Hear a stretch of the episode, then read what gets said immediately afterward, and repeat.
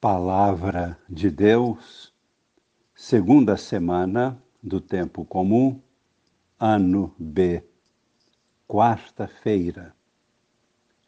Amigos e irmãos, participantes da vida nova em Cristo, com Maria em oração. Vamos acompanhar com reverência e respeito o desenvolvimento do tema a respeito do sacerdócio, agora no capítulo 7, versículos de 1 a 3 e também de 15 a 17 da carta aos Hebreus. Vamos observar como o autor desta carta descreve este ministério com elementos que são típicos da cultura dos rabinos no Antigo Testamento. Procuremos compreender os termos e as funções que serão descritos a grande referência que encontramos aqui, explicada até com detalhes, é a condição do novo sacerdócio assumido por Cristo ser denominado segundo a ordem de Melquisedeque, rei de Salém. Ora, a particularidade marcante desse rei sacerdote, rei de justiça, é o modo muito especial e misterioso com que aparece na Bíblia, transmitindo a Abraão uma bênção única e muito especial invocando sobre Abraão a proteção do Deus Altíssimo, que derrota todos os seus inimigos, os inimigos de Abraão, subjugando-os e entregando-os ao seu poder.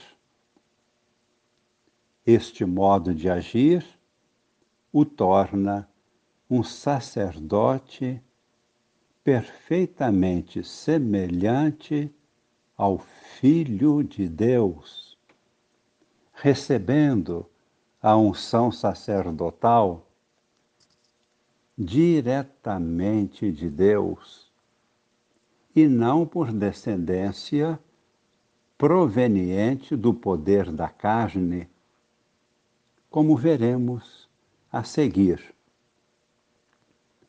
Assim, podemos ler no capítulo 7, versículos de 1 a 3.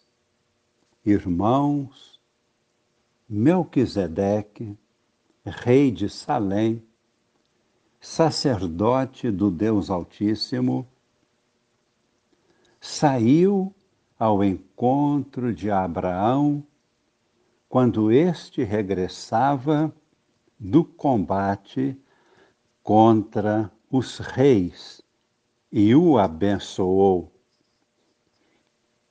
Foi a ele que Abraão entregou o dízimo de tudo. E o seu nome significa, em primeiro lugar, Rei de Justiça, e depois, Rei de Salém o que quer dizer? Rei da Paz, sem pai, sem mãe, sem genealogia, sem início de dias, nem fim de vida. É assim que ele se assemelha ao Filho de Deus e permanece sacerdote para sempre. E nos versículos de 15 a 17, podemos ler: Isto se torna ainda mais evidente quando surge um outro sacerdote, Jesus Cristo, semelhante a Melquisedeque, não em virtude de uma ordem carnal, mas segundo a força de uma vida imperecível. Pois, diz o testemunho, tu és sacerdote para sempre, segundo a ordem de Melquisedeque. Meditemos. Cristo Jesus, sumo e eterno sacerdote, é, em sua realidade divino-humana, o único e eterno sacerdote. Seu sacerdócio não se transmite. Em cada ação sacerdotal dos bispos e dos padres, é o próprio Cristo quem exerce o sacerdócio. Cristo pessoalmente exerce seu sacerdócio em sua igreja até o fim dos tempos. Procuremos compreender bem os bispos e o Papa, que é bispo de Roma, e os sacerdotes, no exercício do seu ministério, tornam visível e eficaz o sacerdócio único de Cristo. Os bispos e os padres atualizam, isto é, tornam presente o sacerdócio único de Cristo. Este é o significado da expressão em latim quando se diz que o sacerdote, no exercício do seu ministério, age in persona Christi. Isto significa o sacerdote entrega a Cristo suas mãos, suas palavras, toda a sua pessoa, e na realidade é Cristo quem fala e age. Por isso ele diz: Isto é o meu corpo. Isto é o meu sangue.